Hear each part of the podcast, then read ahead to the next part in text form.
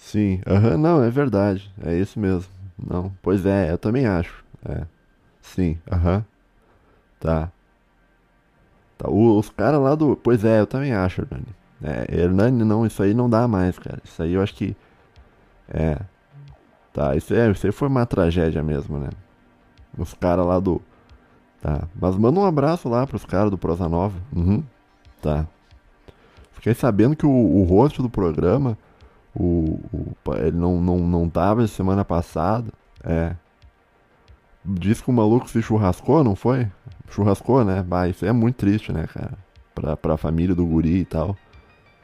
Diz que não aguentava mais ser, ser chamado de, de sirete. Acabou, acabou churrascando. Falou, não aguento mais isso aqui. E foi, né? Mas daí meio que decaiu também, né, o, o programa. É, o, o, o, o programa do Prosa Nova. É. Como assim decaiu? Decaiu. ti- se eu- Começa pelo fato de, de, de ter churrascado o rosto. Depois esses malucos tiraram aquele cara sem camisa lá, o, o, o- Nunca mais vi aquele maluco sem camisa de óculos escuros também. Você foi demitido. Demitido? É? Tá. Mas quem é que deu a ordem pra demitir? Tá. Ah, foi o ratão? Tá, não, cortar custo, ok, tá. O que, que ele falou pra demitir ele? Ah, que ele não quis participar o suficiente? Tá, beleza. Ah, é, não, mas é triste, né? Pois é. E também eles tiraram, eu fiquei, eu vi ali, cara, o último episódio, até mandar um salve pros caras lá. Mas eles tiraram a sonoplastia do ratinho, diminuiu totalmente o nível do programa. É, não, aquilo ali não dá mais. Agora, agora não dá mais pra tancar. Se, você- se não, se os caras tiraram a sonoplastia do ratinho, Hernani, aquilo ali era a melhor coisa do programa. Os malucos tiraram a sonoplastia do ratinho, cara. Pelo amor de Deus, cara. Tiraram a sonoplastia do ratinho, cara. Mas eu acho que isso aí foi porque. É. Pois é, eu queria falar sobre isso também. Eles perderam o patrocínio, né? Sim, perderam. Eles estavam sendo patrocinados pela Kawaii, né? Lembra? Kawaii, seu app de vídeos curtos. Lembra? Isso? Aham, sim. Pois é, perderam, né, cara? Porque eu, eu assisti o último episódio dos caras lá, não tinha nenhum, nenhuma propaganda do Kawaii. Volte e os caras ficavam spamando o Kawaii, seu app de vídeos curtos. Então, quer dizer, o, o programa ali do, do, do Prosa Nova, isso é uma pena, né, cara? Mas é um programa que, que infelizmente, os caras estão na, na decadência plena, né?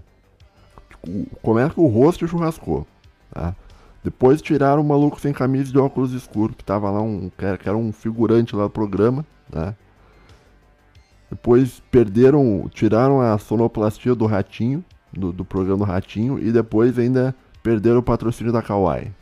Então, é, não, as coisas estão de mal a pior, né, cara? Mas isso aí é complicado. Tá. Pois é, até que tinham uma audiência boa. Não, mas é isso. Tá, não, assim, ó, manda um abraço pros caras lá, bicho. É. Vamos ver como é que eles vão conseguir tocar o programa agora sem patrocínio, sem sonoplastia do ratinho. É. Tá. Não, mas a gente vai se falando. Eu vou, Hernani, eu vou ter que desligar aqui. Que eu vou começar a gravar o episódio aqui do, pra essa semana. Que eu já vou para falar um pouco sobre niilismo. Isso. Niilismo, é. Sim, sim, meio, né, meio coisa de sad boy, né? Isso. Não, mas beleza. A gente vai se falando então. Ah, qualquer coisa eu te ligo aí pra, pra, pra gente continuar conversando. Eu tenho que gravar agora porque depois até editar isso aqui. O, o meu computador aqui, que é uma máquina jurássica, demora 7 horas para renderizar um vídeo. Não ironicamente, ele demora 7 horas para renderizar um vídeo. É, daí é difícil, né? É, então vou ter que gravar logo aqui pra, né, pra, não, pra não ter que publicar 4 horas da manhã esse vídeo. Tá bom? Uhum. Tá. Tá bom então. Tá, manda um abraço lá pro, pros caras do Prosa Nova. Diz que o programa. de- Pode dizer, pode falar, cara. Pode meter real. Fala, não, decaiu o programa. O programa tá. Tá lamentável a, a qualidade do programa. É. tá bom. tá bom. Um abraço aí, Hernani. Tá? Eu vou desligar aqui que eu tenho que gravar aqui o episódio. Tá bom? Tá um salve, meu guri. Falou. Tchau, tchau.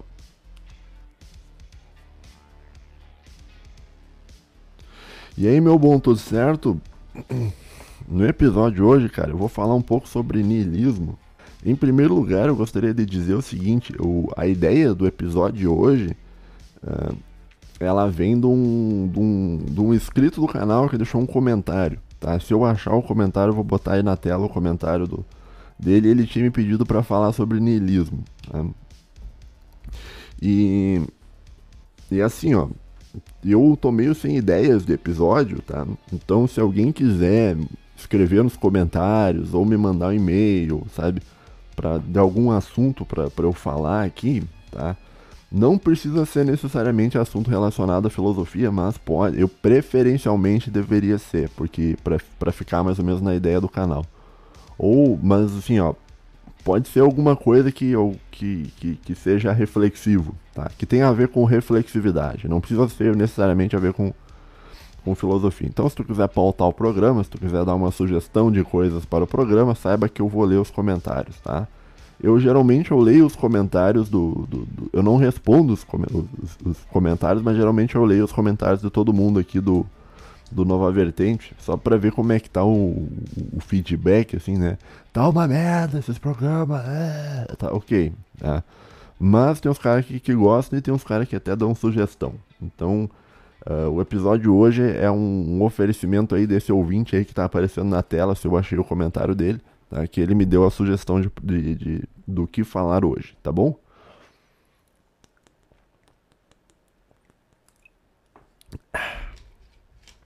Tá, um, deixa eu ver o que, que eu tinha anotado aqui. Tá, falar quem sugeriu o tema, já falei, tá. Explicar a origem do termo niilismo, tá, olha só. Primeiro lugar, assim, ó, o, o, a ideia de niilismo, ah, ela é uma ideia que eu vou, te, vou ser bem sincero aqui pra ti, cara. Eu, eu acho que eu não sei exatamente o que é niilismo, tá? E porque eu sempre confundo o niilismo com, com, outra coisa que é ceticismo e tal, mas, mas eu vou tentar te explicar mais ou menos o, o que, que eu entendo como niilismo, tá? O, o niilismo ele é um, uma, uma linha filosófica tá? que, que é bem, foi bastante popularizada por um filósofo alemão chamado Friedrich Nietzsche, Nietzsche é que fala, e, e tem um pessoal meio brasileiro que não sabe pronunciar, eles falam eles falam Nietzsche, como é que é? Nietzsche, Nietzsche existe, Nietzsche existe, tá? Mas é Nietzsche, tá? Ou, na verdade, eu, já ouvi gente alemão falar Nietzsche, Nietzsche, Friedrich Nietzsche, tá? Mas daí vai muito do, do, do, sotaque alemão, cada, cada região da Alemanha tem um sotaque próprio, então não sei como é que fala, tá? Mas o, o nihilismo ele é conhecido pelo, pela, pela figura do Nietzsche. Tá? Mas não foi o Nietzsche que, que começou com, com a ideia do niilismo. Tá? Uh, geralmente se atribui o, o, a ideia, o conceito de niilismo. Isso, isso assim, ó, eu estava conversando uma vez com um professor meu, que era especialista em Nietzsche, tá? E eu tava falando com ele, bah, ele era doutor em Nietzsche, né? Estudou Nietzsche no doutorado e tal. E ele meio que. Eu perguntei para ele, né, pô, o Nietzsche, tipo, qual, foi o primeiro niilista? Não foi o Nietzsche, né? E a gente ficou conversando sobre isso certa vez. E, e ele me disse, cara, que na opinião dele, tá? Isso não é a minha opinião, a opinião desse meu professor que era especialista em Nietzsche. Ele falava que o primeiro niilista mesmo, assim, mesmo, mesmo que existiu foi um grego chamado Protágoras, tá? Protágoras, ele era um cara que que ficou conhecido ao longo da história da filosofia como um, um grande sofista, talvez o maior sofista possível, tá? Que o sofista era um, uma pessoa que, que era paga para ensinar discursos e tal, pra, era tipo um educador, só que assim, o sofista ele não tinha muito compromisso com a verdade. Quem tinha compromisso com a verdade era o filósofo, o, o, o Protágoras ele tinha, os sofistas, né, eles tinham um compromisso com quem pagasse eles, né? Então, se alguém pagasse ele para ele falar tal assunto, ele ia falar sobre tal assunto, né? E por isso eles eram considerados sofistas, tá? Mas o Protágoras, ele tem uma, uma, que é tipo uma frase famosa dele, que é o homem à medida de todas as coisas, né? Que, que no fim das contas é o início do, do, do, do niilismo ali, né? Que é o que não existem verdades absolutas, o, o que na, as verdades elas são na verdade convenções morais criadas pelo ser humano. Né? Por isso que o ser humano é o humano é a medida de todas as coisas. Né? O que, que é verdadeiro ou falso depende do, do ser humano. Né? Que é uma concepção contrária à ideia grega geral de que a verdade é algo, uh, uma entidade própria, que existe, tá? independentemente do humano. Tá? Bom, só fazer um parênteses. Né? Então é isso, né? O, eu tava conversando com esse professor meu e ele falou falar sobre isso, né? O niilismo ele é quem começou com isso, o primeiro niilista, na opinião dele, era o, foi o Protágoras. Mas o Protágoras não se dizia niilista, e o Protágoras ele era considerado um sofista. Mas como o Protágoras ele tinha esse relativismo moral com, com relação à verdade, muitas pessoas enxergam o Protágoras como o primeiro niilista.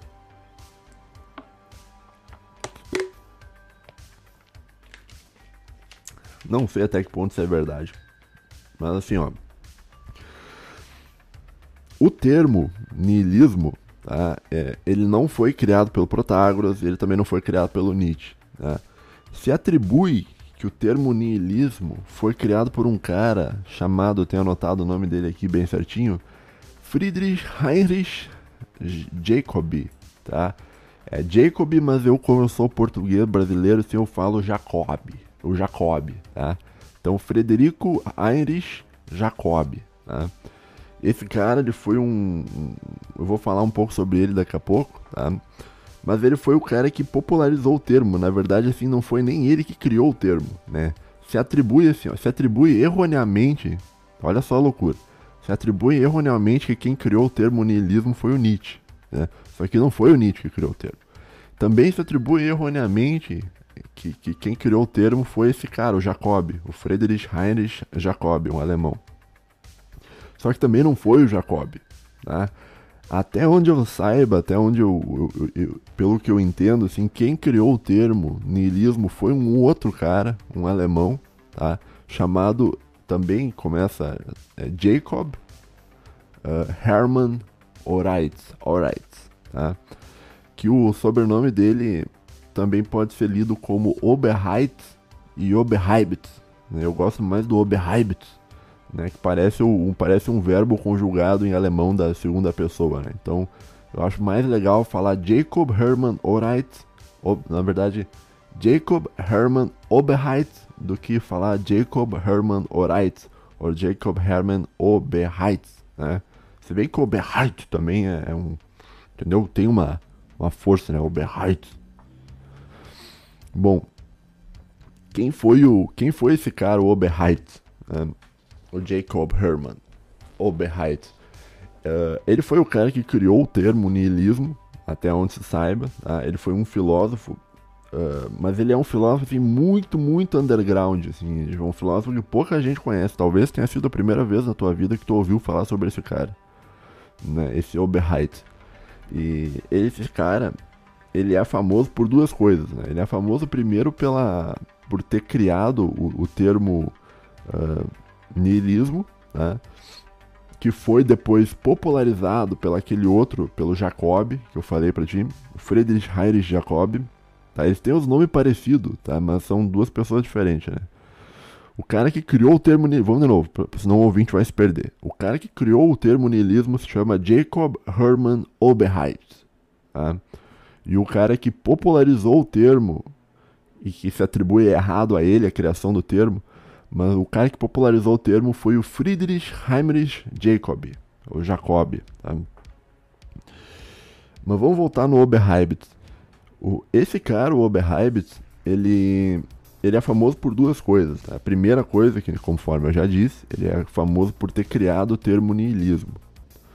E a segunda coisa pelo qual ele é famoso é porque ele foi um cara que ele descobriu. Uh, certa vez ele descobriu, ele estava numa biblioteca, e isso foi no começo dos anos 1700, tá? Ele descobriu um, um, um, um dois tomos, tá? De um negócio que hoje as pessoas conhecem como Nibelungensage. Né? Sabe o que é Nibelungensage? Nibelungensage é um texto em alemão, tá? que é conhecido como a Saga dos Nibelungos. Né? Isso aqui é bem interessante para quem curte. Uh, para quem curte literatura mais antiga e tal, mas assim, o que, que é o Nibelungensaga? É... Os Nibel... Eu não sei, cara. Eu não, eu não, não li, tá? Mas eu sei mais ou menos por cima o que, que é, tá? O, o, o Nibelungos, né? os Nibelungos é, era tipo uma raça de, de, de, pessoas que eram tipo anões, tá? Uma raça de anões. Tá? Isso é um... É... A Nibelungensage Tá? Foi um livro que escrito em alemão medieval no século XII. Tá? Então é um livro muito antigo de, de sobre de, de, escrito em alemão medieval. Tá? Não recomendo que você leia esse livro em alemão medieval. Tá? O alemão medieval é um negócio impossível de você entender. Tá? Eu, eu consigo ler mais ou menos em alemão, tá? Porque quando eu uh, quando eu fiz meu doutorado, eu precisei fazer uma comprovação de língua estrangeira e eu fiz em alemão e eu passei lá em alemão. Eu sei mais ou menos ler em alemão. Não sei falar muito bem em alemão, mas eu sei ler. E, e o alemão medieval, cara, é um negócio que, meu Deus, cara. Os caras parece outra língua. Parece outra língua. Tá? Não, não parece alemão aquilo. Alguma coisa lembra alemão, mas você não vai entender nada. E esse cara, o, o, o tá? ele descobriu esse livro chamado Nibelungensage, né? Que é a saga dos Nibelungos. E esse livro diz que é muito legal, muito, muito, é umas loucuras assim de, de, de mitologia germânica e não sei o que. Que tem umas horas que parece que tem, tipo, um, um cara vai lá e mata um dragão, assim, umas... é muito bacana, cara, para quem curte essa literatura de, de fantasia e tal, diz que, diz que é bom ler a saga dos Nibelungos, né? Uh, a saga do, do, dos Nibelungos também é famosa por causa de um camarada chamado Richard Wagner, né? que é um compositor alemão né? que foi muito famoso, continua sendo muito famoso, tá? mas ele era muito famoso lá nos anos 40, né? da Alemanha dos anos 40, porque tinha uns camaradas ali na, na, na, Alemanha dos anos 40 que curtiam muito Wagner, tá? que curtiam Wagner pra caralho, assim, né? E eu não sei se é verdade, cara, mas eu li isso na internet, então pode ser que seja falso. Mas eu li que até hoje parece que a, a, você não pode tocar as óperas de Wagner na Alemanha. Em, em, eventos públicos, sabe? Você não pode ter, sei lá, um dia da bandeira e daí no dia da bandeira os caras tocam a marcha das Valquírias. Né? Se começar a marcha das Valquírias lá no dia da bandeira, os camaradas vão, vão começar a pegar em arma lá e não vai dar bom, né? começar a marchar em cima das pessoas, assim. E, e, o Wagner é meio proibido aí por causa desse probleminha aí que aconteceu aí no, né, nos anos 40. é, mas o Wagner ele compôs uma. Uh, um, uma ópera, tá? Que é o, o nome da ópera é Os Anéis de Nibelungo, tá? Nibelungo, perdão que é uma ópera aí, cara, que tu tem que ter um saco gigantesco para ouvir a ópera. Porque é uma ópera, cara, que tem 15 horas de duração. Era uma ópera feita para você assistir em quatro noites, tá? De 3 horas e meia por noite. E é você fica quatro dias assistindo a, a, a, ópera. Tá? Uma ópera de 15 horas, tá? E esse texto lá do Nibelungensage, é, ele é bem famoso porque, porque dizem que esse texto do, dos Anéis de Nibelungo, uh, eles foram um, um, negócio que inspirou o Tolkien, tá, lá do Senhor dos Anéis, tá? Porque nesse texto dos Anéis de Nibelungo, lá do, do, dos Nibelungos Sage, na Nibelungensage, tem o Anel dos Nibelungos, tá? E o Anel dos Nibelungos, ele é um anel mágico, conta lá os livros, que ele é um anel mágico que ele tem o poder de, de fazer com que a pessoa que use o anel fique invisível. É bem que nem o Senhor dos Anéis, tá? Então a pessoa põe o anel dos Nibelungos e a pessoa fica invisível. E não só isso, o esse anel de Nibelungo, ele dá o, ele dá o poder para a pessoa que tem o anel de controlar tudo, de controlar todos, né? O anel para todos governar. Lembra do, do Senhor dos Anéis? Tá? Diz que isso aí, diz que o, o Tolkien se inspirou nessa na Nibelungensage, que é um texto alemão do, do alemão medieval lá do século XII, né? E que esse era um texto perdido e, o, e esse cara aí, o Oberhype, achou esse texto uh, depois de muito tempo. Depois de muito tempo ele achou esse texto perdido. Tá? Então ele é famoso por isso. Então ele é famoso por ter encontrado a, o, o Nibelungensaga e pelo e por ter criado o termo nihilismo. Tá? Um, fiz um parênteses aqui, né, bem longo para te explicar isso da, da saga dos Nibelungos, né? Mas só, só a título de, de, de, cultura inútil, né? Que é uma cultura que agora tu sabe uma coisa que você não vai usar para sua vida inteira, mas eu, eu achei interessante te contar. A não ser que tu se interesse por literatura medieval alemã do século XII, provavelmente isso não é algo muito interessante para né, para sua vida.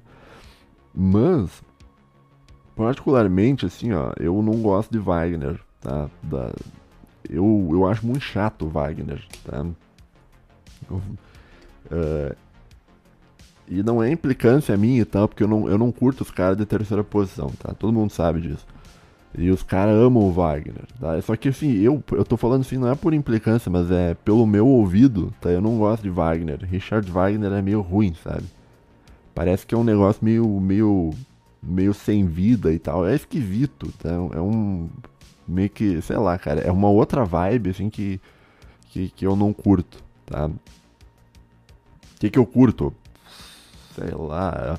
Johann Sebastian Bach é muito melhor. Música barroca é muito melhor que, que qualquer música do, do, do Wagner, na minha opinião. Tá? Então, assim, não sou um hater do Wagner, mas saiba que eu não, não escuto, sabe? Não vou parar pra ouvir 15 horas de uma ópera sobre os anéis de Nibelungo, tá? E...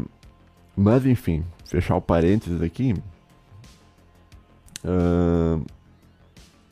Bom, Tá? Então esse cara, o Oberheibit, ele criou o termo niilismo, né? Mas o termo niilismo, ele na verdade ele foi popularizado por, por um outro cara, que é esse que eu falei antes, né? Que é o Friedrich Heinrich Jacob, Jacob, tá?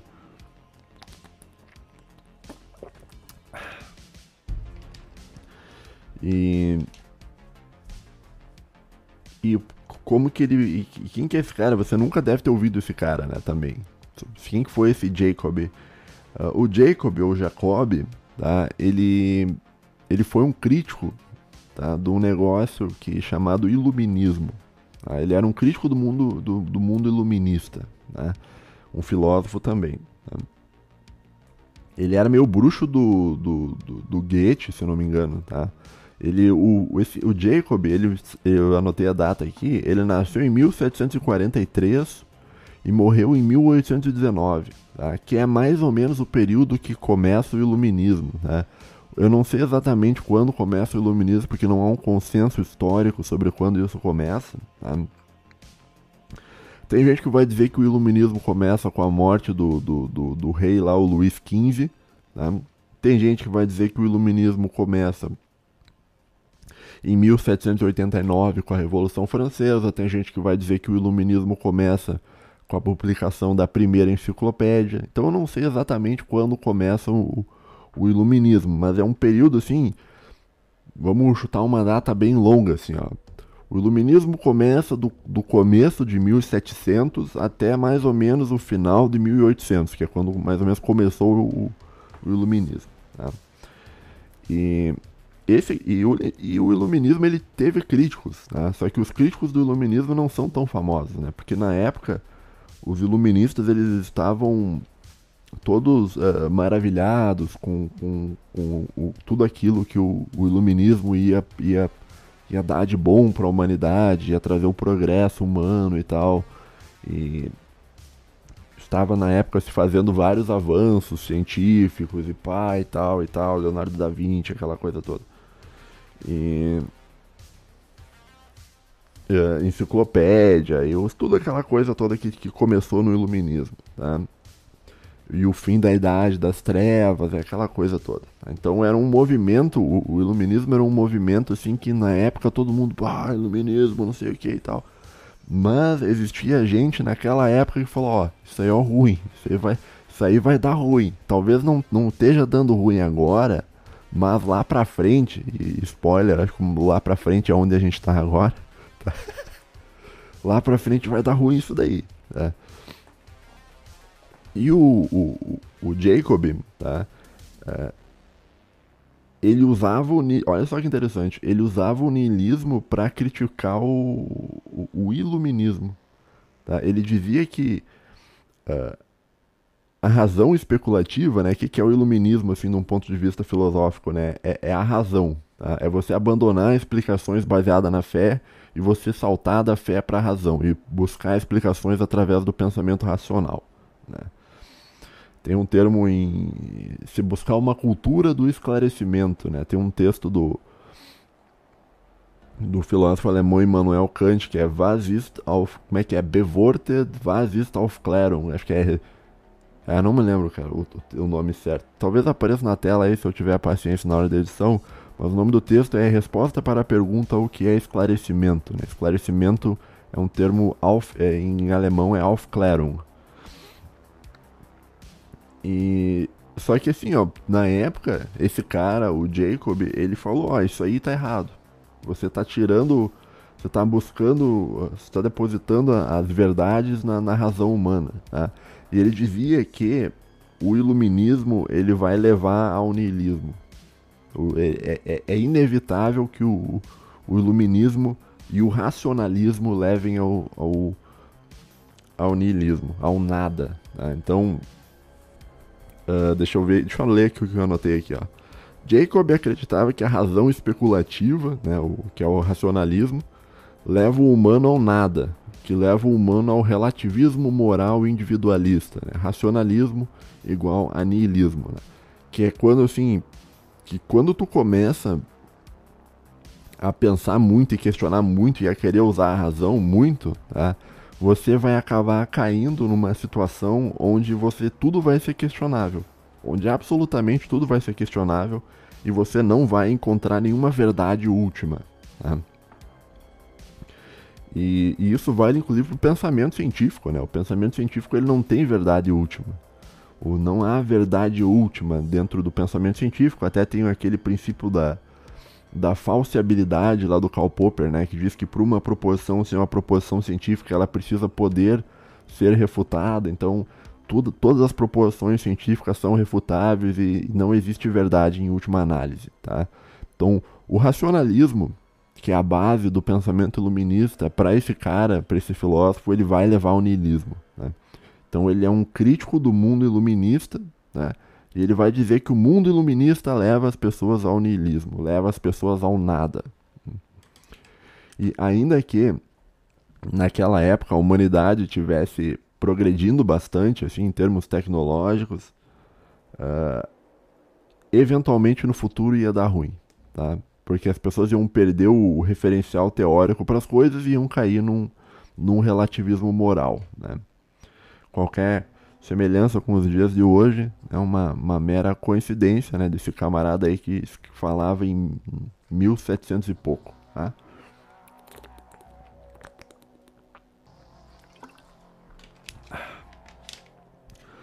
O Friedrich Heinrich Jacob, ele acreditava num negócio, tá? Uh, que ele chamava de Glaube. Tá? Glaube é uma palavra em alemão que uh, que significa. Dizem que significa fé, mas na verdade significa crença, né?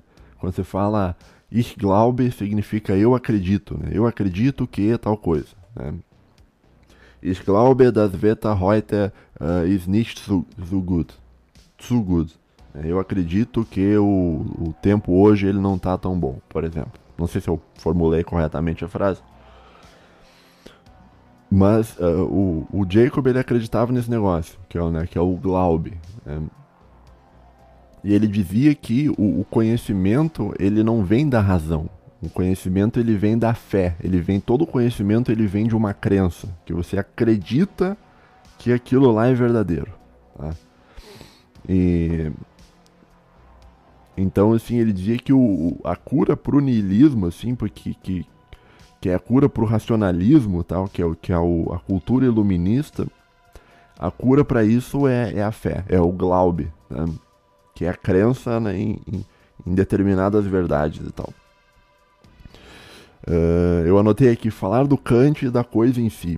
Tá? Agora eu não me lembro o que, que eu estava pensando quando eu anotei isso. Uh... Tá, o Kant, ele, assim, ó, na teoria do conhecimento dele, tá? Acho que tá lá na, na crítica da razão pura, tá?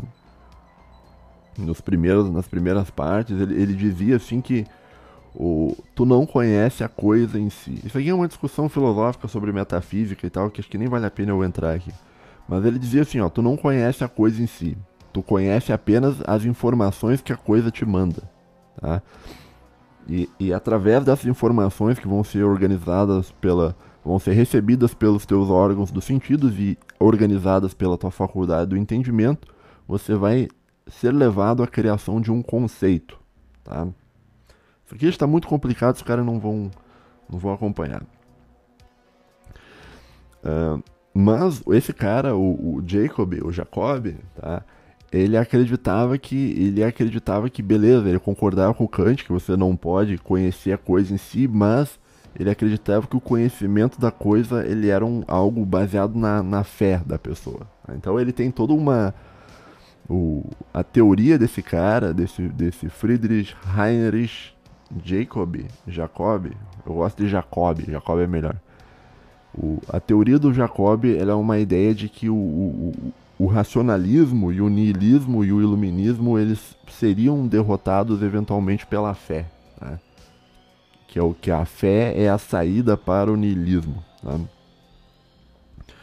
Uh, eu escrevi aqui fé versus niilismo, racionalismo, escrevi dinamarquês, tá? Assim, ó, tem um cara, da, da, da, tem um filósofo que é o principal filósofo da Dinamarca, assim, que é o mais conhecido filósofo da Dinamarca, que é um cara que tem um nome muito legal, tá? Apesar de ele ter uma expressão meio afeminada, tá? Que é um cara chamado Soren Kierkegaard. Tá? Uh, e esse cara ele é responsável por um dizem que ele foi o primeiro existencialista, tá?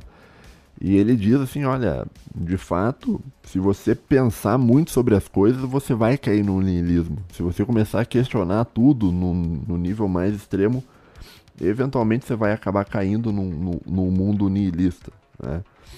Mas a filosofia do Kierkegaard, ele meio que ele dá uma solução para isso, né? que é a mesma solução do, do, do, do, do Jacob. Né? Que o Soren Kierkegaard ele vai dizer assim que o, a, a cura para a angústia existencial proveniente do, da, da, da, falta de sentido para a vida, né? isso é dado através de um negócio que ele vai chamar de salto de fé, que é quando você usa a razão e pensa sobre as coisas, e daí, por pensar muito, você decide racionalmente, é um processo muito estranho, mas você decide abrir mão da tua racionalidade e acreditar baseado na fé, ou seja, a tua crença, ela não vai ser mais uma crença racional, porque a racionalidade ela vai te levar ao niilismo, tá? mas é uma crença baseada na tua própria fé. Tá? Então, a saída para o niilismo, tá? na opinião do Kierkegaard, é a fé. Então, uh, se você quiser se livrar de uma posição niilista, você tem que adotar uma posição mais baseada no, na fé do que na razão. Tá? Bom. Uh, então é isso aí, é mais ou menos a história do, do, do termo niilismo. Tá? Tem. Uh, tá, já falei meia hora aqui. Mas assim, o que, que é o niilismo? Né? Vamos, vamos pensar assim, o que, que é o niilismo? O niilismo, cara, ele é a crença de que a vida humana ela não possui nenhum sentido. Né? Que nem eu disse, eu não sei exatamente o que, que é o niilismo, tá? Por quê? E aqui acho que é a parte que eu tenho que te explicar o um negócio. Eu não sei se o niilismo ele é um. Uh, eu não consigo diferenciar muito bem niilismo de, de ceticismo. Tá? O cético, assim, ó. O cético ele é o cara que, não que, que acredita que não existem verdades. Né? Ele é o cara que não que, que, a, que a verdade e que o conhecimento humano é impossível. Tá? de ser alcançado. Enquanto que o niilista, eu acho que ele não acredita em sentido. Eu acho que o cético e o niilista, eles são mais ou menos parecidos, tá?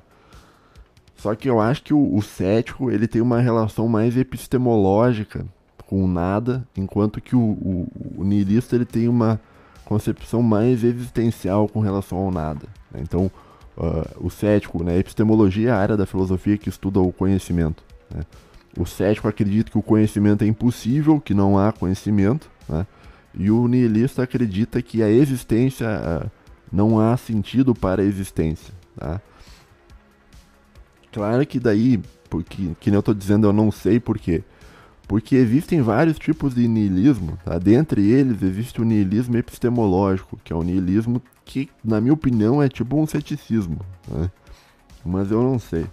Então, assim, para tentar parar de, de, de, de, te enrolar e tentar te dar uma definição mais ou menos boa, é o seguinte.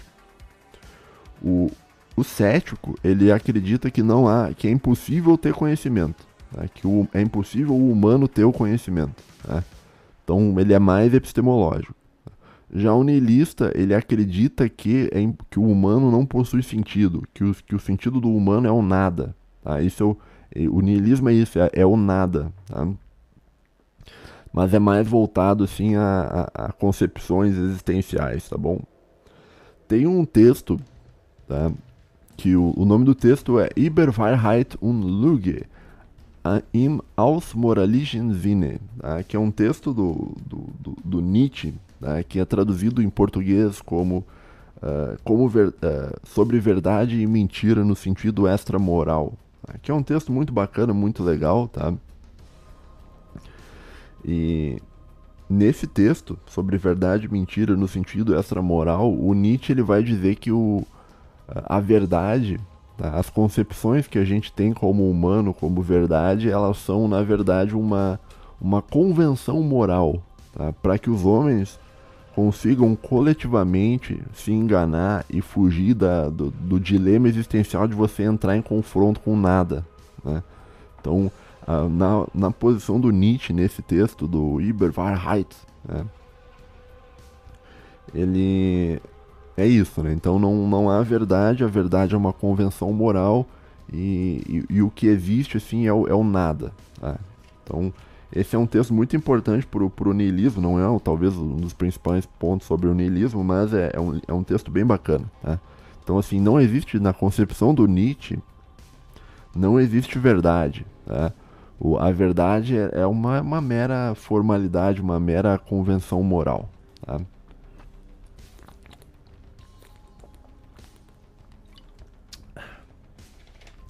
Não só isso, pro Nietzsche a verdade é uma coisa de homens fracos. Né? Lembra que eu falei em outros episódios que pro Nietzsche o cara que é, que é um intelectual é, ele é um fraco. Que ele diz que as pessoas começam a pensar e refletir sobre a vida a partir do momento que elas não estão conseguindo viver a vida. Então se você é um cara shed, que você vive a vida, entendeu? Você não vai nunca ser um filósofo. Simplesmente você vai viver a vida e vai fazer tudo que você quiser você nunca vai ter uma crise existencial. Né? A crise existencial para o Nietzsche é uma coisa de, de pessoas fracas. Né?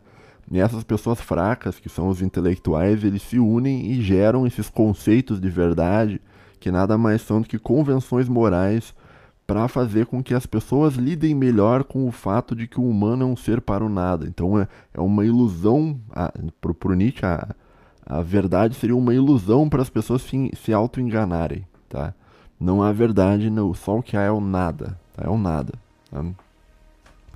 Então, mais ou menos é isso o, o niilismo. Né? O niilismo ele é, um, é uma concepção de que não existe muito sentido tá? na vida. A vida é um. A, a, o ser humano ele é um ser para o nada. Tá? E o niilismo ele vai uh, ter lá no Nietzsche, mas ele vai seguir por muitos outros caras, né? Que nem eu falei, o niilismo não começa no Nietzsche.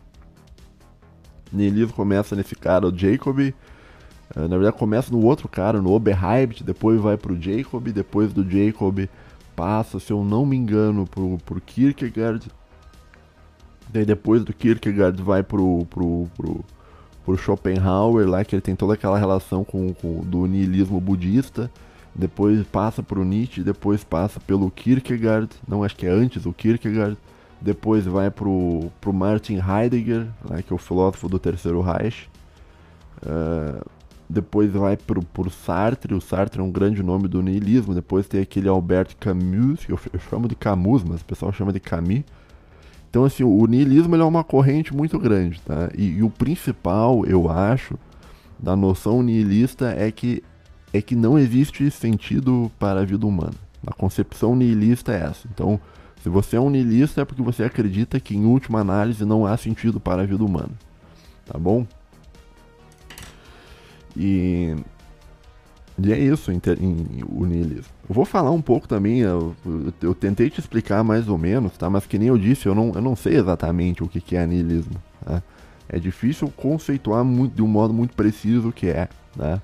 Eu, o que eu entendo, assim, ó, niilismo tem a ver com a, com a tua existência, não é um negócio tão epistemológico, tem a ver com a tua existência e tem a ver com a, com a ideia de que não existem verdades dentro da tua existência e que não existe um sentido último para a vida humana, tá bom? E isso vai ser, vai, cada niilismo, tá, ele vai ser modificado baseado no autor, tá? Então esse cara Jacob acha que o niilismo é culpa do iluminismo, tá? O, o Kierkegaard vai dizer que o, que o, o, o niilismo ele, ele tem cura e essa cura é o salto de fé. O Schopenhauer vai dizer que o niilismo, a cura do niilismo é você fazer uma negação do desejo lá e entrar naquele estado uh, budista do nirvana e tal. O Nietzsche também tem sua concepção, o Sartre também tem sua concepção, tá? E, mas talvez assim, mais, é mais ou menos isso, tá? Que o humano ele não é um ser para alguma coisa, não é um ser com sentido, né? O ser humano ele é um ser para o nada. O niilismo, em, em resumo, é mais ou menos isso. Tô sendo bem superficial, tá? O, o, correto, assim, ó, se isso aqui fosse um trabalho acadêmico, tá? Se isso aqui fosse um trabalho acadêmico e eu tivesse que falar sobre niilismo, né? o, que, que, o que, que teria que ser feito? Eu teria que falar assim, ó, eu vou falar sobre o niilismo em tal autor. Então você pega e faz um, você pega toda essa escola niilista tá? e faz um recorte, fala, vou falar sobre o niilismo de, de Sartre ou o niilismo de Kierkegaard. Tá? Mas como eu estou falando de um modo geral, é mais ou menos isso. Tá? Não, é um, não é muito preciso porque eu tô, tô generalizando tá? tudo. Um, que mais aqui que eu tenho anotado aqui? Tá, vou dar minha opinião, cara, assim, ó sobre o, sobre o niilismo e sobre o ceticismo e sobre esse tipo de crença nas não crenças, né? Eu acho assim, ó, na minha opinião, né? eu acho que uh, a crença em uma não crença, tá? na minha opinião, ela é uma contradição. Eu acho que é logicamente, esse é o problema do cético, né? eu acho que é logicamente impossível tu você acreditar que não existe que, que não existe verdade. Porque se tu fala que não existe verdade, na verdade tu tá, tu tá acreditando em uma verdade. Que é a verdade que não existem verdades. Ou seja, tu, tu dá uma volta, tu dá uma contradição lógica. Porque assim, ó. Se não existem verdade. Se é verdade que não existem verdades, então há pelo menos uma verdade. Tá? Então logo a, a, a crença de que não existem verdades é falso. Pelo menos dentro do mundo da lógica existe a verdade, que é a verdade de que não existem verdades. Tá? Mas, na minha opinião, isso é uma, uma contradição. Tá? E com relação ao sentido, eu vejo assim: ó, não, não tem como você refutar um niilista. Porque qualquer argumento que você dê para o niilista, o niilista vai dizer: não, mas esse argumento é falso porque não existem verdades. Então tu tenta dar uma verdade pro cara, o cara vai dizer, não, essa verdade é falsa porque não existem verdades.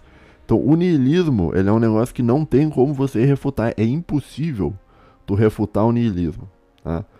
Eu, eu, se tu chegar para alguém niilista e falar, ó, existe verdade e a verdade é tal coisa, o niilista vai dizer assim, ah não, isso aqui tá falso, por tal e tal e tal motivo.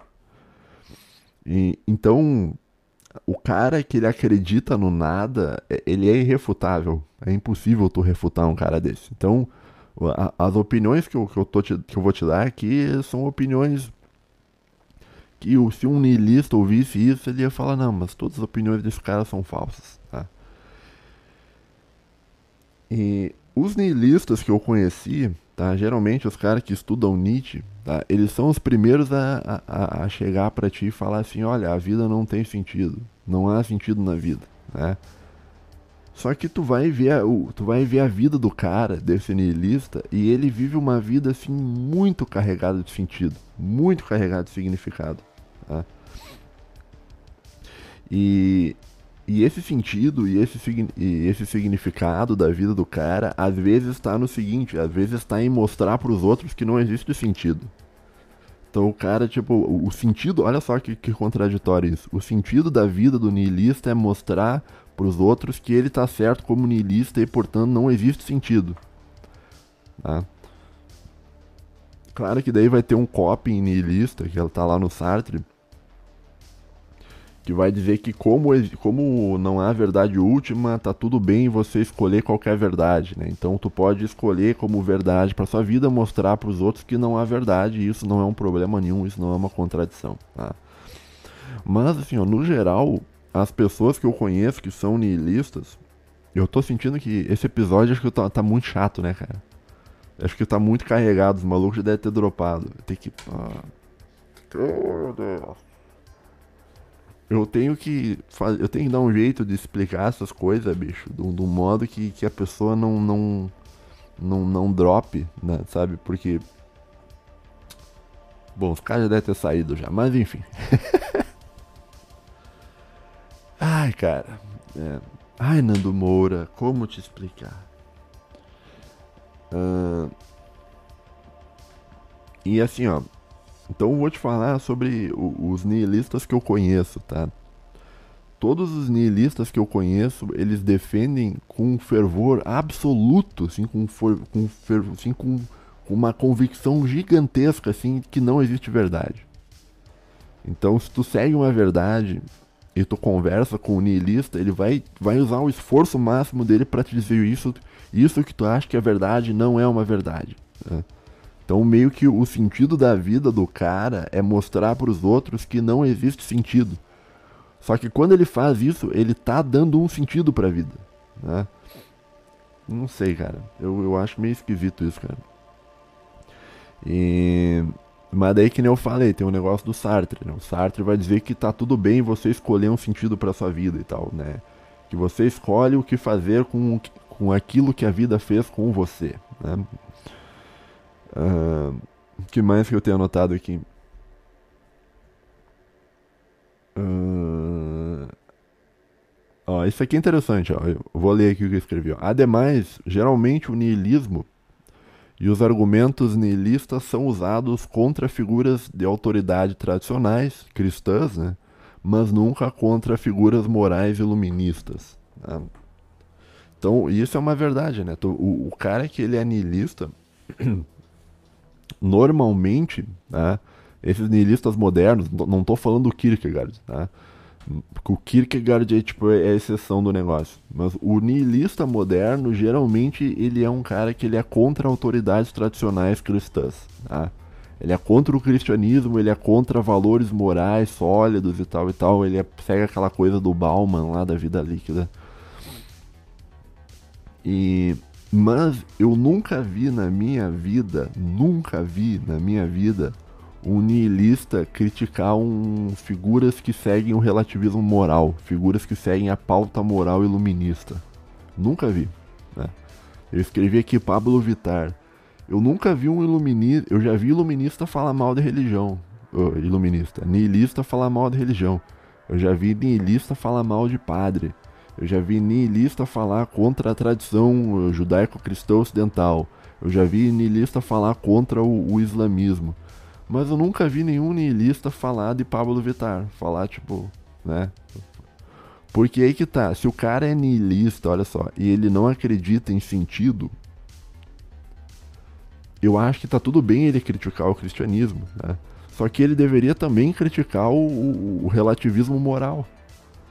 Porque o relativismo moral é uma forma de, de tentar dar um sentido.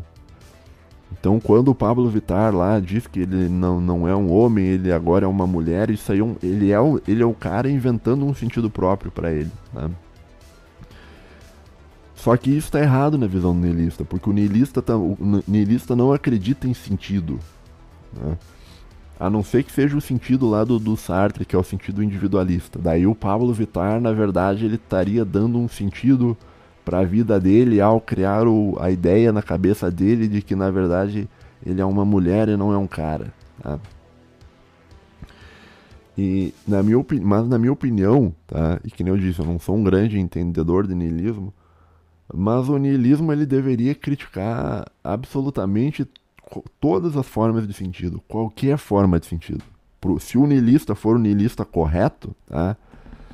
ele deveria criticar tudo, de, em todos os sistemas morais, todos os sistemas de verdade, até esses caras LGTV, não sei o que, ele deveria criticar também, que dizer que é uma ilusão, que não isso aí não é uma verdade, a pessoa está se enganando, que ele não é mulher coisa nenhuma e tal. Né? O niilista, ele deveria criticar tudo. Ele, por quê? Porque ele acredita na, na ausência de sentido. Tá?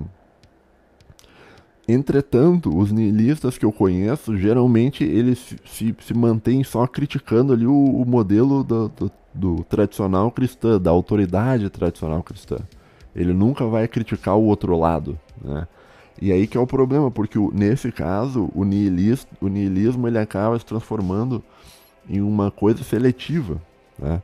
E, e, o niilismo ele deveria ser algo geral, deveria ser um processo democrático, por assim dizer. Então, se tu vai dizer que não há sentido na religião cristã, tu também deveria dizer que não há sentido em pauta LGTV, tu também deveria dizer que não há sentido no comunismo, que não há sentido no fascismo, que não há, entendeu? Que não há sentido em, em nada, entendeu? Não há, né? é o nada, é só o nada, é o ser para o nada, né? E, e que esses caras lá do, do, do, LGTV, e aqui não vou fazer discurso de ódio, mas se o niilismo é verdadeiro, esses caras estão se enganando. Estão se enganando tanto quanto o cara é cristão. Né? Então não há nada de verdadeiro no, no Pablo Vittar. Não há. Né? Ele é um cara que, no fim das contas, ele está se enganando. Porque ele está tentando criar um sentido para a vida dele que não existe né, na concepção nihilista.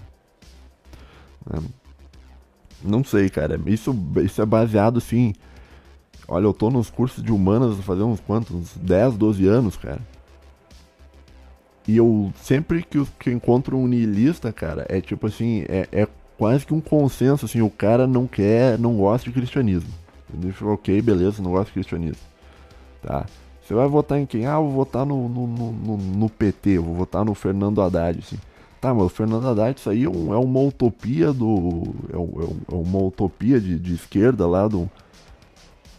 E isso aí, cara, é uma tentativa de dar uma busca por sentido. Tá? Tu não acha que tá errado dar uma busca por sentido? Você fala com o cara e o cara, não, tá certo, tem que votar no PT, não sei o que. Eu falo, tá, então você tá sendo você está sendo um niilista seletivo. Você não está sendo um niilista verdadeiro. O niilista verdadeiro ele vai negar todo o sentido possível. Ele não vai escolher, ah, vou negar só esse sentido aqui e esse aqui para mim eu vou, vou, não vou fazer críticas a esse sentido. Vou criticar só esse sentido aqui. Né? Não sei, cara. Eu eu nunca conheci na minha vida assim um, um niilista assim que fosse realmente assim um crítico de todas as formas de sentido. Geralmente a crítica dos nihilistas ela se mantém num cara só, num, num sistema só, que geralmente é o sistema cristão. Tá? E toda essa cultura iluminista que veio depois, geralmente o, o, os nihilistas não criticam. Tá? Eu conheci uma vez só um nihilista que ele criticava o, o, racionalismo iluminista. Uma vez só, um cara só. Tá? que ele criticava o método científico. Ele achava que o método científico era uma forma de enganação. Era tipo como se fosse uma religião também. Né? O método científico é quase como se fosse uma religião também e é falso. Né? Mas um cara só que eu conheci, um único cara. Todos os outros caras ali ao longo de 10 anos que eu conheci, cara, que era niilista, todos eles eram, tipo, eles geralmente assim, o niilismo dele servia para criticar o cristianismo e não criticava, sei lá, o Pablo Vittar, por exemplo. Tô pegando o Pablo Vittar de Cristo aqui, mas é só, só para dar um exemplo, né? Uh, que mais que eu anotei aqui? Tá, assim, ó, eu acho que o niilismo, uh, eu acho que em um nível mais básico, uh, eu acho que o niilismo ele é uma fase da vida de qualquer pessoa que pensa. tá? Então, se tu começou a pensar, a questionar sobre a tua vida, se tu começou a pensar, pensar, pensar, cara, vai chegar uma hora que, que tu vai entrar no niilismo, que é aquela que é aquela fase quando o cara é jovem e o cara começa a questionar tudo e tal, daí ele vira ateu, lembra? O cara vira ateu. E daí o cara começa a questionar o ateísmo, daí o cara já não já critica o ateísmo depois e o cara vira um nada. Entendeu? Que daí o cara entra no, no niilismo, que é o jovem niilista sad boy, né? que é aquele cara do, do, do, do, meme lá do The Virgin, uh, niilista, né? Daí versus The Shed, sei lá, filósofo estoico, né? Que o estoicismo acredita em sentido, né? Existe sentido dentro do mundo niilista, do mundo estoico. Qual que é o sentido do mundo estoico? É aquilo que eu falei do, do, do, do caminho da natureza e tal. Né? do humano racional, mas uma racional não no racionalismo iluminista, é da racionalidade prática, da Frones e tal, aquela coisa toda. Uh, e assim, eu acho que o, o, ele é uma fase da vida, sabe? Então acho que é, meio normal, cara, todo mundo às vezes chegar, cara, que pensa um pouco e começar a se questionar e ficar no, no vazio do niilismo, né? Pô, cara, não tem sentido então as coisas e tal. É, não tem. E, tu fica naquilo, tá? Só que isso eu vejo que é meio uma fase da vida da pessoa. Eu acho que é o normal é o seguinte, cara. O normal é tu abandonar o niilismo depois de um tempo. Né? A maioria das. Porque assim, ó. Essa reflexão de que se há ou se não há sentido, todo mundo que estuda filosofia já passou. Tá? Só que a maioria das pessoas meio que não, existe um sentido e, e abandona o niilismo. O niilismo é uma coisa abandonável. Tá? Mas existem pessoas, cara, que que não consegue sair do niilismo e o cara fica a vida inteira ali dando o sentido da vida dele é mostrar para as pessoas que não há sentido, né? Contradição lógica e tal, aquela coisa toda. E, e aqui eu vou entrar no aspecto psicológico do, do, do jovem niilista, do cara que estuda niilismo, né? Geralmente, tá? E aqui eu, eu não tenho prova nenhuma se isso é uma verdade ou não, tá? Esse é só um, um insight que eu tenho baseado nas pessoas que eu convivi durante muitos e muitos anos dentro da, do, dos cursos de humanas, cara. Geralmente, o camarada que, que, que ele é niilista, tá? Geralmente ele tem algum problema psicológico. É, a cabeça dele tem alguma coisa que não funciona direito. Tá? E, e eu não sei se é um negócio freudiano ou o que, mas às vezes eu penso, cara, que muitos dos caras que são nihilistas, eles são nihilistas porque eles têm uma má relação com o pai. O pai dos caras é um. É, às vezes, o, ou, às vezes o, o, pai do cara não era um bom pai, ou às vezes o pai do cara era um pai ausente. Tá? E daí a criança ela cresce sem o, a figura masculina presente, tá? sem qualquer tipo de, de espécie de figura masculina. E daí quando ela cresce, o inconsciente dela manda ela questionar as autoridades. Né? E o melhor modo de você questionar uma autoridade é entrando no, no, no niilismo, no, no, ceticismo. Tá? Então, isso que eu estou falando não tem prova nenhuma. Se é isso, se é realmente isso, tá? Mas é, é assim que eu vejo. Geralmente o cara que, que ele é niilista pode pesquisar. Pergunta assim, ah, você é niilista, tá? Como é que é a, a relação com a tua família? Tua mãe é legal? Você conhece seu pai? Você recebeu amor paterno durante a infância? Não, não recebeu. Né? E, e geralmente. geralmente é isso, cara. Tá? Então. Claro que nem todo mundo que, que, que nasceu sem o pai vai virar niilista, tá? Mas me chamou a atenção que a maioria das pessoas que são niilistas são pessoas que geralmente não têm um bom relacionamento com o pai, tá? É muito raro você ver uh, o cara ter um bom relacionamento com o pai e virar niilista. Ou que nem as, as, umas mulheres que são muito feministas, geralmente ela tem, tem problema com o pai. É porque daí, daí que surge né, o, o, ódio ao homem né, e tal. Assim como o ódio à mulher, geralmente ele surge de pessoas que não têm uma boa relação com a mãe. Né? Então, como se tu não se relaciona muito bem com a tua mãe, quando tu ficar maior, tu vai odiar a mulher. Tá? Que nem eu disse, não é todo mundo, mas é assim, tá? Já tô quase uma hora falando. Para encerrar aqui, uh, Vou te dar minha opinião também, eu escrevi aqui, ó. A natureza não fez o humano para viver sem sentido. Tá? Essa é a concepção estoica, tá? A natureza fez o humano para ser um ser com sentido. E, no geral, as pessoas que entram numa fase nihilista, elas geralmente abandonam o nihilismo logo, tá? Por quê? Porque é da natureza humana buscar e encontrar um sentido. Tá? Então as pessoas às vezes caem no, li, no li, nihilismo, tá? mas ela já abandona meio logo o niilismo. Tá?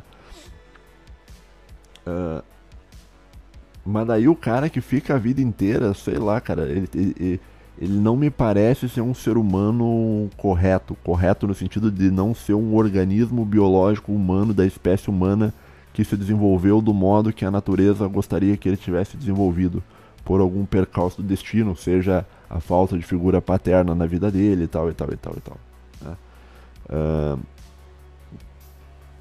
escrevi aqui, falar da busca pelo sentido como algo bom ao humano. Tá, assim, ó, tem um livro de um camarada chamado uh, um psiquiatra, psicólogo, não sei, chamado Viktor Frankl, tá? Que o nome do, do livro do cara é Man Searching for Meaning, tá? que ele é um, um, relato dele sobre o, o campo de, de, que ele foi ele era um cara da, da, da religião ali que não dá para falar aqui e ele foi preso num campo de, de concentração né? e ele observou as pessoas presas no campo de concentração né? e ele notou uma constante muito interessante né? isso aqui talvez eu fale mais sobre isso em outro episódio mas ele notou o seguinte cara as pessoas que viviam a vida no campo de concentração, que, que tinham um sentido para a vida, tá? elas conseguiam viver muito melhor e conseguiam sobreviver. Tá? Enquanto que as pessoas que abandonavam o sentido e que caíam por nada e que perdiam a esperança, tá? o, o, próprio organismo da pessoa meio que já se entregava. Tá?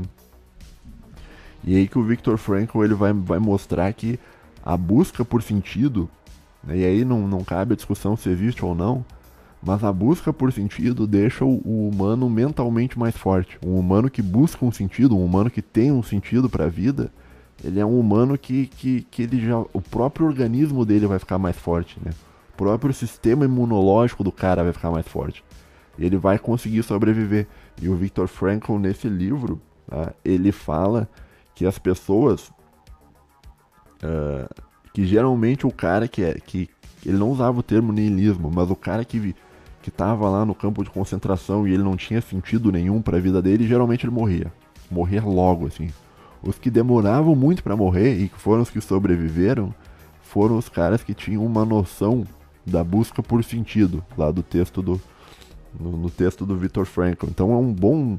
Esse livro é bom, tá? Ele tem em português. Eu não sei o nome em português, em inglês o nome dele é Man Searching for Meaning, que uh, ele é um livro que mostra a relação do, do, do, humano com sentido e mostra que aqueles humanos que possuem um sentido para a vida, eles tendem a viver melhor. Né? Por isso que o nihilista geralmente ele é meio sad boy.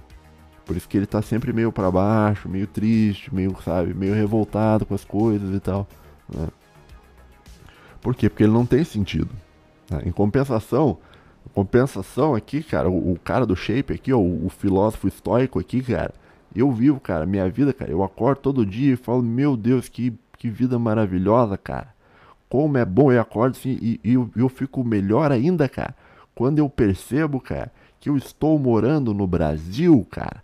País lindo, cara. País maravilhoso, cara. Civilização solidária dos trópicos. Que coisa fantástica. Que coisa maravilhosa, cara. Eu acordo todo dia e eu falo, meu Deus do céu, como é bom tancar o Brasil. O Brasil é um país tancável, o Brasil é um país lindo, o Brasil é um país maravilhoso. Todos os dias eu fico assim, caralho, mais um dia que eu vou tancar o Brasil, cara. Como é bom tancar o Brasil, cara. Eu acho maravilhoso tancar o Brasil, cara. Eu tenho, entendeu? Eu vejo o sentido na vida, cara. Eu, minha vida, eu vivo uma vida com sentido, com significado. Por isso que o meu sistema imunológico até é melhor e eu, eu, eu mantenho né, o shape aqui, cara, inexplicável aqui, cara. Então, cara. Então é isso, cara. Só pra, pra, finalizar, então, aí uma recomendação de livro, tá? Que é esse livro do Viktor Frankl, Man's Searching for Meaning, uh, que é uma, um bom argumento contra o niilismo, né? Se algum, se algum dia algum niilista chegar para ti falar contigo, tu chega e tu fala para ele, olha, tudo bem, pode até não existir sentido, mas as pessoas que vivem a vida buscando sentido são pessoas que vivem uma vida muito melhor do que o cara que não acredita em sentido. Né? Por isso que eu sou mais feliz que você, seu niilista safado. É por isso que você, final de semana, fica puto em casa chorando, enquanto eu estou comemorando aqui que eu estou no Brasil, que eu estou tancando o Brasil. Tá? Então. e. Não, mas sério, esse livro, esse livro é muito bom. Tá? Esse livro do Viktor Frankl. Uh, porque ele meio que ele te dá um, ele te mostra que na verdade o, o aspecto psicológico de você buscar um sentido, isso acaba melhorando a tua vida. Tu acaba vivendo a tua vida melhor e não é vivendo a vida melhor no, no sentido subjetivo não, cara. É vivendo a vida melhor no, no sentido biológico da coisa. O teu próprio organismo, ele se desenvolve melhor quando tu vive a vida buscando um sentido. É por isso que é tão perigoso pra tua vida tu perder a esperança, tu cair no nada, tu cair num, numa vala aí, no, tu ficar na, na. Entendeu? É muito importante que você busque sempre um sentido. Tá bom, cara? Chega. Tô cansado aqui, cara. Falei uma hora e pouco. Vou dar uma meditada, vamos ver se eu dou uma diminuída, se eu corto umas partes aqui, cara. E até até semana que vem, lembrando que se alguém quiser me dar uma sugestão sobre o que falar, escreva nos comentários aí que eu vou dar uma lida nos comentários, tá bom? Chega! Altamente superficial esse episódio, né? O, o cara que é niilista mesmo, que ouviu esse episódio, ele deve estar tá muito puto comigo, ele deve estar tá dizendo, oh, simplesmente intancável, bostil, blá blá blá blá. Né? Tudo bem, cara, eu gosto de você, um abraço aí, cara, tchau. Fui.